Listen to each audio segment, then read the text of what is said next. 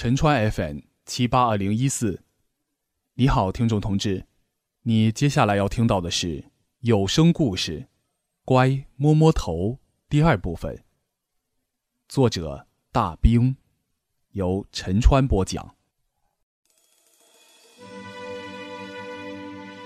那些年，我在拉萨开酒吧，每回一录完节目，就从济南往西藏跑。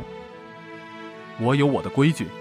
只要是回拉萨，就只带单程的路费，从济南飞到成都或丽江，然后或徒步或搭车，一路卖唱或者卖画往前走。苦是苦了点儿，但蛮有意思的。反正在这个世界挣来的银子，少爷懒得拿到那个世界去花，少点就少点喽。出行的时间短则半个月，长则三个月。有时候出行的线路太漫长，就把杂草敏喊过来，把家里的钥匙、现金、银行卡什么的托管给他。山东的孩子大多有个习惯，参加工作以后，不论挣钱多少，每个月都会定期给父母打点钱，表表孝心。他知道我所有的银行卡密码，除了汇钱，他还负责帮我交水电物业费，还帮我充话费。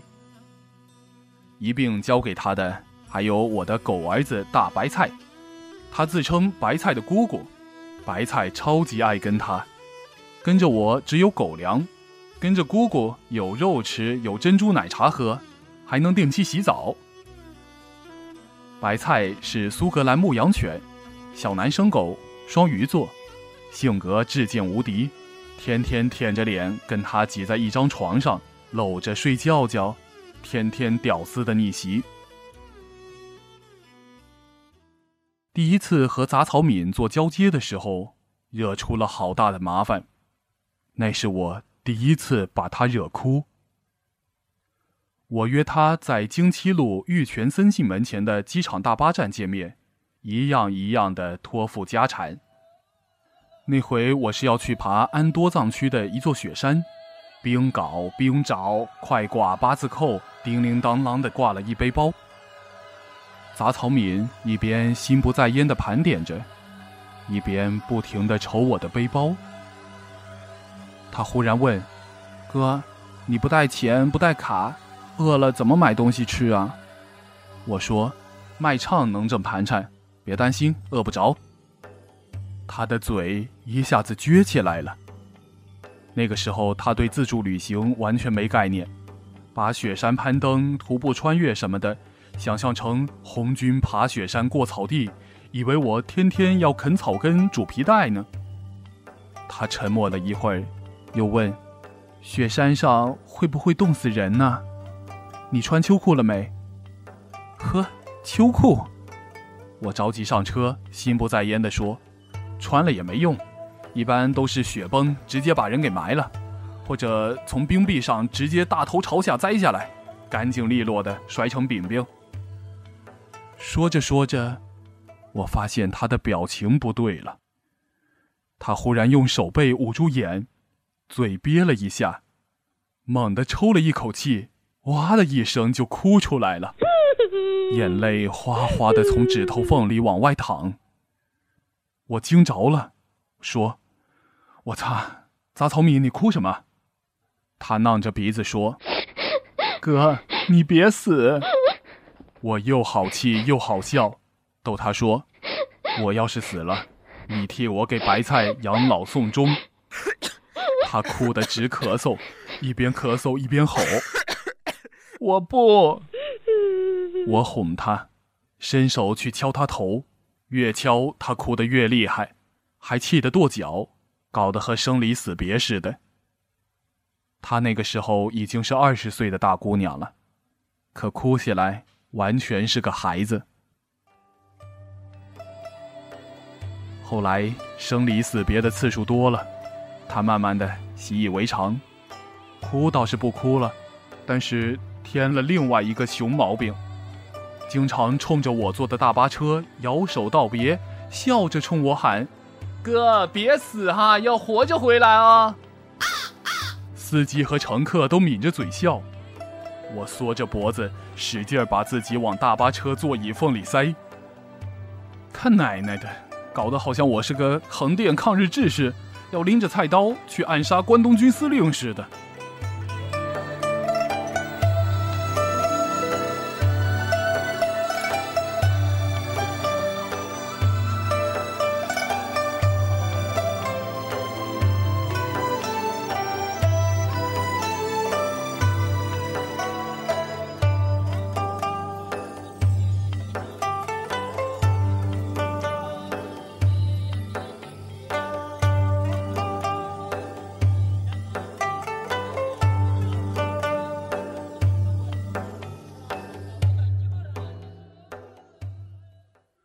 唉，哪个男人年轻的时候没有莽撞过？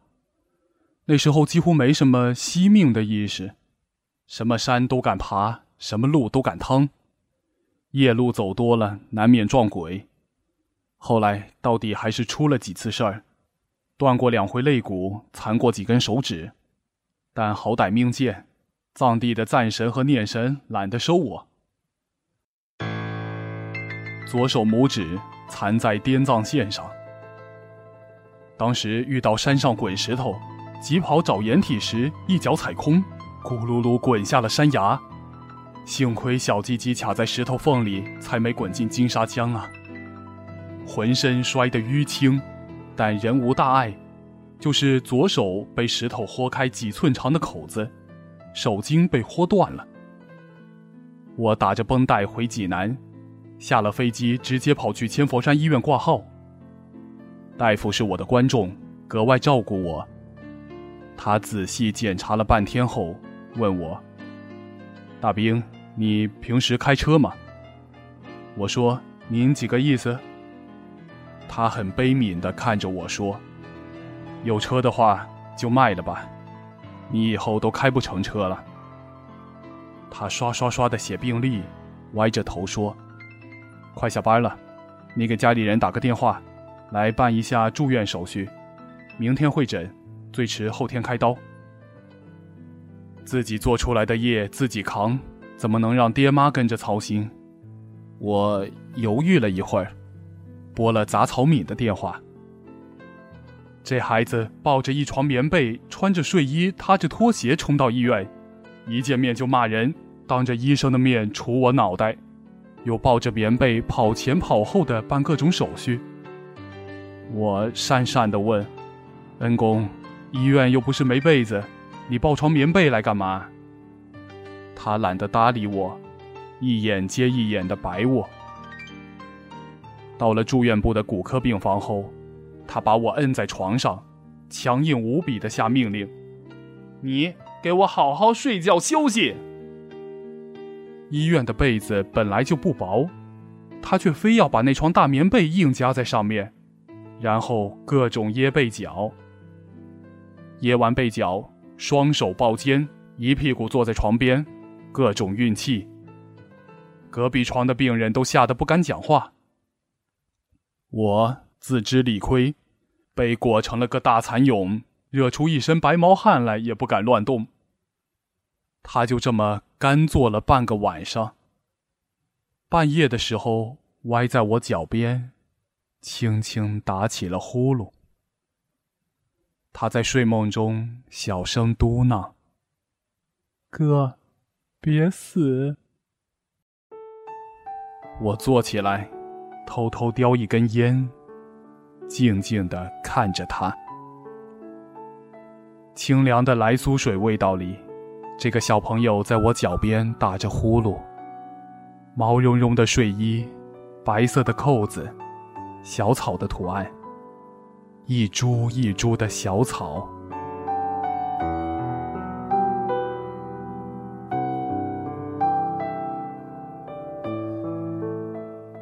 会诊的时候，他又狠狠地哭了一鼻子。医生给出的治疗方案有两套。A 方案是在拇指和手腕上各切开一个口子，把已经缩到上臂的手筋儿和拇指上残留的筋儿蹬到一起，在体内用进口物料缝合固定。B 方案是把筋儿蹬到一起后，用金属丝穿过手指，在体外固定，据说还要上个螺丝。治疗效果相同，B 方案遭罪点儿，但比 A 方案省差不多一半的钱。我想了想，说：“那就 B 方案好了。”没办法，钱不够。那一年有个兄弟借钱应急，我平常没什么大的开销，江湖救急本是应当，就把流动资金全借给了他。现在连工资卡的余额算在内，账户上只剩两三万块钱，刚好够 B 方案的开支。B 方案就 B 方案呗，老爷们家家的皮糙肉厚，遭点小罪而已，没什么大不了的。大夫说：“确定 B 方案是吧？”我说：“嗯呢。”杂草敏突然插话道：“A，借钱的事儿他不是不清楚，银行卡什么的都在他那里保管，他不会不知道账户余额。”我说：“B。”他大声说：“A。”我说：“一边去，你别闹！”他立马急了，眼泪汪汪的冲我喊：“你才别闹！治病的钱能省吗？” 他一哭就爱拿手背捂眼睛。当着一屋子医生护士的面，呜呜的哭了起来。我觉得太尴尬了，摔门要走。医生拦住我，打圆场：“好了好了，你妹妹这是心疼你呢。”当着一屋子外人的面，我又脸红又尴尬，想去劝她别哭，又抹不下脸来，又气他，又气自己，到底还是摔门走了。一整个下午，杂草敏都没露面。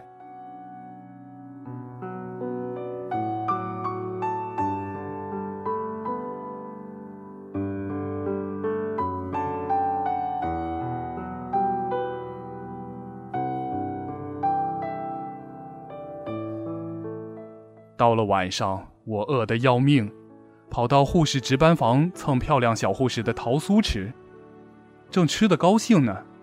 杂草敏端着保温盒回来了，他眼睛是肿的，脸貌似也哭胖了。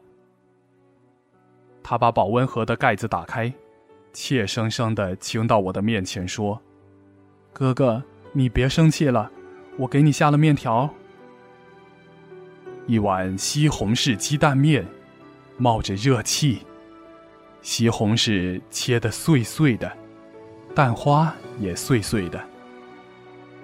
我蹲在走廊里，稀里呼噜吃面条，真的好吃，又香又烫，烫得我眼泪噼里啪啦往碗里掉。从那一天起，只要吃面，我只吃西红柿鸡蛋面，再没有吃过那么好吃的西红柿鸡蛋面。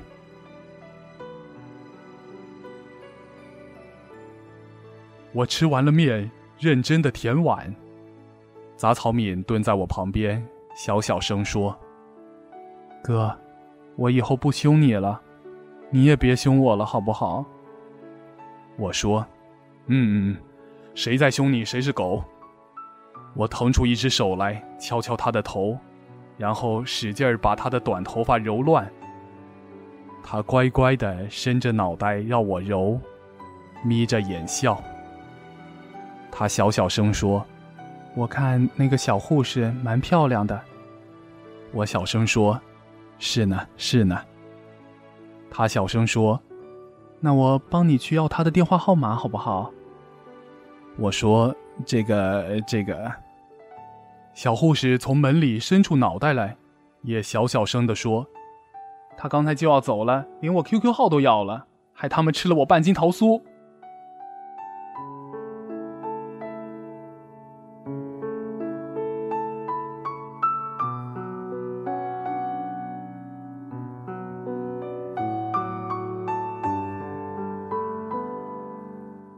最后，到底还是执行了 A 方案。他知道我死要面子，不肯去讨债，也不肯找朋友借，更不愿向家里开口。缺的钱，他帮我垫了。他工作没几年，没什么钱。那个季度，他没买新衣服。手术后，感染化脓，加上术后粘连，足足住了几个月的医院。杂草米那时候天天来陪床，工作再忙也跑过来送饭。缺勤加旷工，奖金基本给扣没了，但我一天三顿的饭从来没耽误过。我衣来伸手，饭来张口，难得当回大爷，人家住院都祝寿，我是蹭蹭的长肉，脸迅速圆了。整个病房的人都爱他，我骗他们说这是我亲妹妹。有个小腿骨折的小老太太硬要认她当儿媳妇儿，很认真的跟我数到他们家有多少处房子，多少个铺面。杂草敏和那帮小护士玩成了姐妹淘，你送我个口红，我回赠个粉饼，聚在一起叽叽喳喳聊电视剧。人家爱屋及乌。有几个小护士经常在饭点噔噔噔的跑过来，摸摸我脑袋，然后往我嘴里硬塞一个油焖大鸡腿儿。他们跟着他一起喊我哥，但老摸我脑袋，把我当小孩儿，搞得我怎么也不好意思开口要电话号码。生病也不能耽误工作，台里催我回去录节目，整条胳膊打上石膏上台主持，终归不妥。杂草敏给我搞来一条彩色布套子，套在石膏上，时尚的一塌糊涂，像花臂纹身一样漂亮。录节目的间隙，他神经兮兮的擎着透明胶跑过来往布套子上摁。我说：“你干嘛？”他龇着牙笑说：“上面粘的全是白菜的狗毛。”镜头一推，特写特明显，我给你粘粘哈。我揪着他耳朵，让他老实交代这条布到底是什么东西的干活。我他妈胳膊上套着杂草敏的彩色长筒袜，主持了一个季度的节目，你信不信？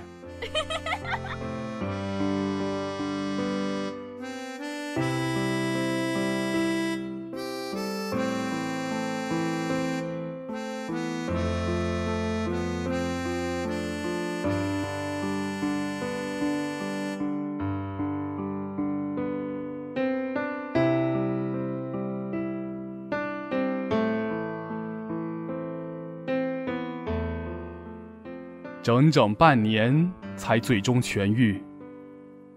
拆石膏的时候是腊月，那年的农历新年和藏历新年正好重叠，我归心似箭，第一时间买票回拉萨。杂草敏帮我收拾行囊，他偷偷把一条新秋裤塞进包里，我没和他拗，假装没看见。依旧是他牵着白菜送我。依旧是将家产托付给他，依旧是在机场大巴站分别。我隔着车窗冲他招手，很紧张地看着他，怕他再喊什么“哥，别死啊，要活着回来哈”。他没喊。西风吹乱了他的刘海他蹲下身来，抱着白菜的脑袋，一起歪着头看着我。那年开始流行举起两根手指比在脸庞，他伸手在脸庞，笑着冲我比了一个 V，唉，要多二有多二。那年的大年初一，杂草敏给我发来一条短信：“哥，好好的。”我坐在藏北高原的星光下，捏着手机看了半天。而后每一年的大年初一，我都会收到一条同样的短信。在成堆的“新年快乐，恭喜发财”的短信中，有杂草敏短短的四字短信：“哥，好好的。”四个字的短信，我存进手机卡里，每年一条，存了很多年。后来，杂草敏离开了济南，蒲公英一样飘去了北京，又飘回了南方。再后来，他飘到澳大利亚的布里斯班，在当地的华语电台当主持人。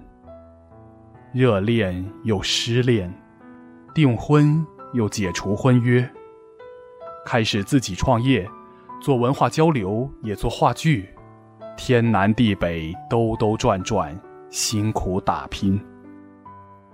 不论身处何方，每年一条的短信，他从未间断。多少个大年初一，我收到那条四字短信后，都想回复一条长长的短信，可最终。都只回复了四个字了事。乖，摸摸头。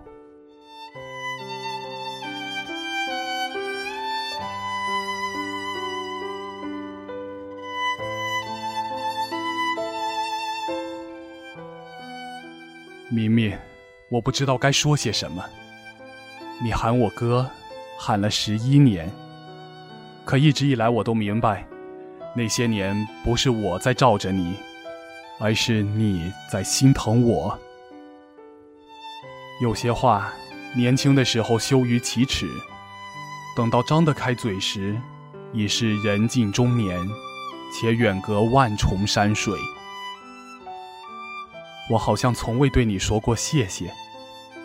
原谅我的死要面子吧，那时候我也还是个孩子。其实现在，我依旧是个孩子。或许一辈子都会是个颠三倒四、不着调、不靠谱的孩子。喂喂喂喂喂，谢谢你。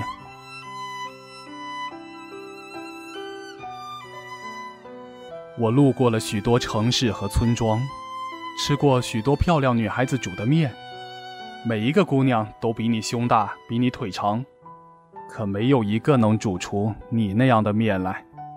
又烫又香的西红柿鸡蛋面，烫的人眼泪噼里啪啦往碗里掉。真想再吃一次哦。今宵除夕，再过几个小时就能收到你的新年短信了。此时我在云南丽江，有酒有琴有满屋子的江湖老友。你呢？杂草一样的你，现在摇曳在何方？好好的哦，乖，摸摸头。大冰，除夕夜于丽江。好的，听众同志，你这里收听到的是陈川 FM 七八二零一四有声故事，乖，摸摸头，全部为您播讲完了。谢谢您的关注和陪伴。再会。